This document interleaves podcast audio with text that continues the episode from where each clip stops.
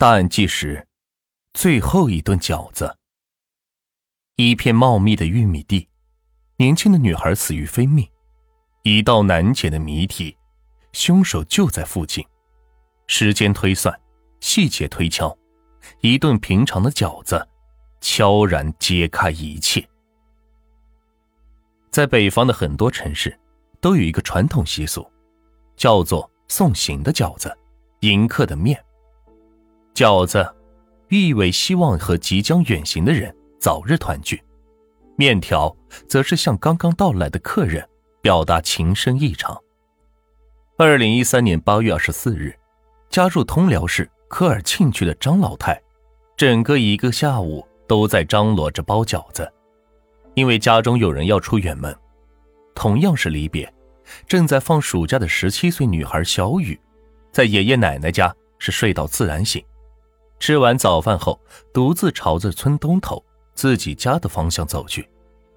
可是，全家人怎么也想不到，一次极为寻常的分别，会成为永别。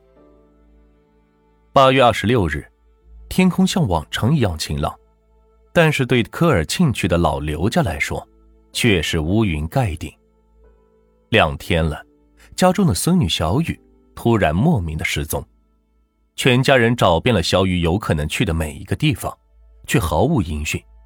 而今天一早，终于有人知道小雨的下落，但是传回的却是一个晴天霹雳般的噩耗。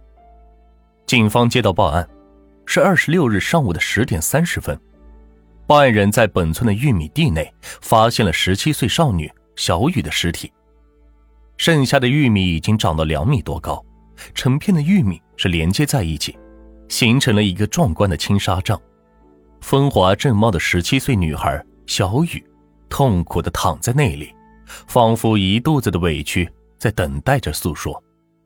小雨上身穿戴比较完整，下身左裤腿被脱了下来，从痕迹状态上去看，是被撕扯下来了，身上有多处明显的刀伤，在他身边，凶手匆忙间遗落的凶器是格外的显眼。不远处，手机、耳机、太阳镜等物品是散落一地，而从大量的血迹不难看出，这里就是行凶的第一现场。路边往玉米地进去三四十米就是案发现场，技术人员认真的检查着死者周边的点滴痕迹。从这片被破坏的区域可以看出，小雨在被强行拖拽到玉米地后，有过奋力的反抗。但是田间两串平行、偶尔交错的足迹可以看出，对方是一个身体素质好、控制能力强的成年男性。面对他的挟持，小雨的身体几乎是动弹不得。这一条路是小雨往返自己家和爷爷奶奶家的必经之路。据家人说，小雨是在上午十点左右离开，那个时间段路上过往的行人很多，凶手的胆大妄为。令人发指。从现场足迹看，凶手走得很匆忙，是往西南方向逃跑的。可是，警方顺着足迹追踪时发现，凶手还没走完这片玉米地，足迹就消失了。看来，凶手肯定是有一个交通工具，但是地面上错综复杂的各种车的纹路，让警方是无法确定具体的车型。可以确定的是。足迹消失的地方，就是嫌疑人停放交通工具的地方。勘查工作整整进行了六个多小时，但是除了凶手留下的凶器和足迹外，并没有太大的收获。唯一让人不解的是，在凶手足迹消失的地方，现场路的正对面，有一条新鲜的丝瓜。这附近除了玉米地，就是一片不茂密的小树林。根本没种丝瓜，这个丝瓜是怎么回事？和案件有关系吗？对于案件的性质，警方有着清晰一致的推断，就是性侵害造成的命案。经警方对足迹的分析，凶手是一个二十五到三十五岁之间的青壮年男性。经过对鞋底花纹的分析，警方确认作案时凶手穿的是。软底的布鞋，这让警方很无奈。这种鞋在当地农村下地干活穿着舒服，几乎每家都有，能够起到的作用并不大。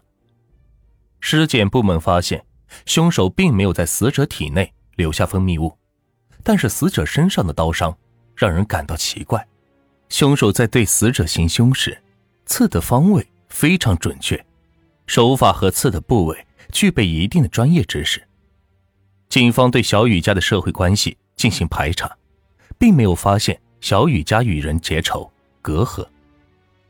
警方对小雨居住的村庄进行排查，这个村的位置是有点特别，村口挨着三零三国道，整个村庄几乎是半封闭式的，所以村里人进出夏天或者是去隔壁村庄，都会走案发的那条小路，因为这条路在村子深处。外人几乎不知道他的存在，所以走这条路的只有这里的居民。凶手应该是对这里环境熟悉，而死者小雨的家和爷爷家正好在这条路的南北两头。当天，小雨走到这条路一半的时候，遇到了他生命中最后一个人。一切都发生在光天化日之下，眼看着前方几百米就到家了。可怜的小雨却再也没能回去。警方首先对案发后消失的人群进行调查，发现附近砖厂的一个打工者在案发后意外消失。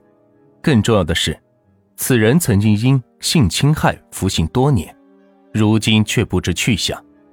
另外，村里一个老太太告诉警方，租住自家房子的一对年轻夫妇在二十五日也离开了这里。据说是去外地打工了。为了缩小调查范围，侦查员做了侦查实验，按照不同的速度从小雨的爷爷家向案发现场走，以此推断出小雨到达现场的准确时间。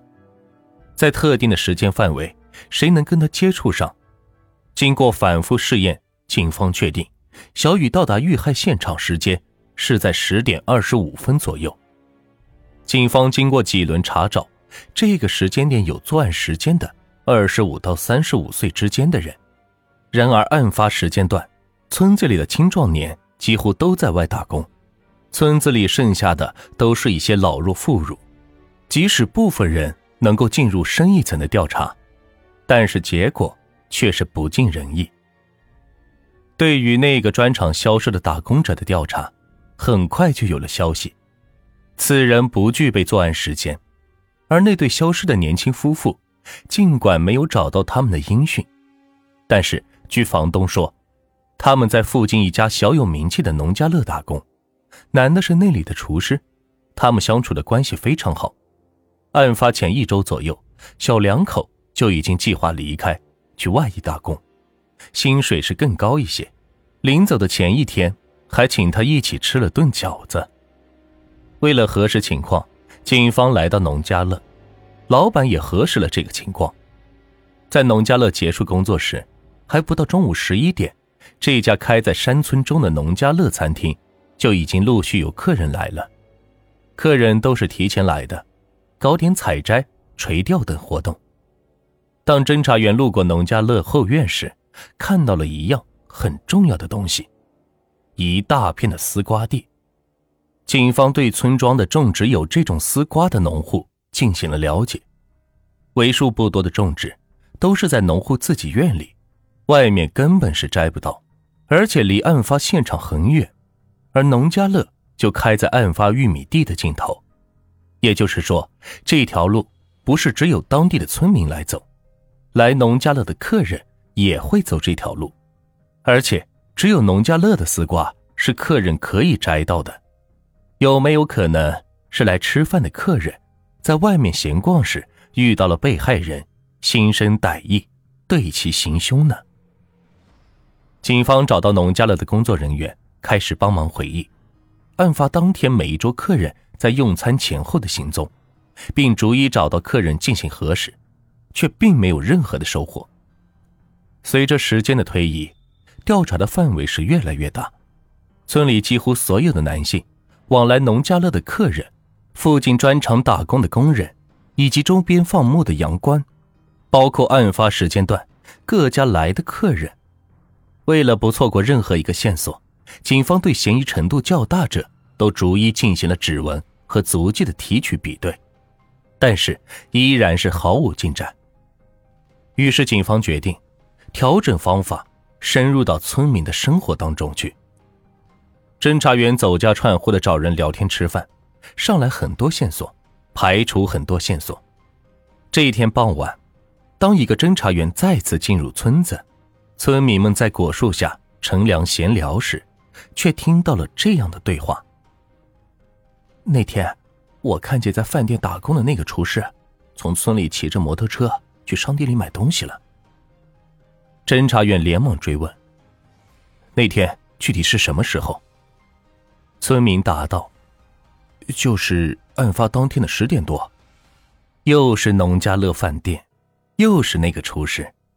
侦查员立马又回到了农家乐，店员们关于警方对厨师的询问是有些不解，但是交谈中，服务员回想起了案发当天厨师到过饭店取啥东西，因为厨师大家都熟，对他来取东西没有很注意。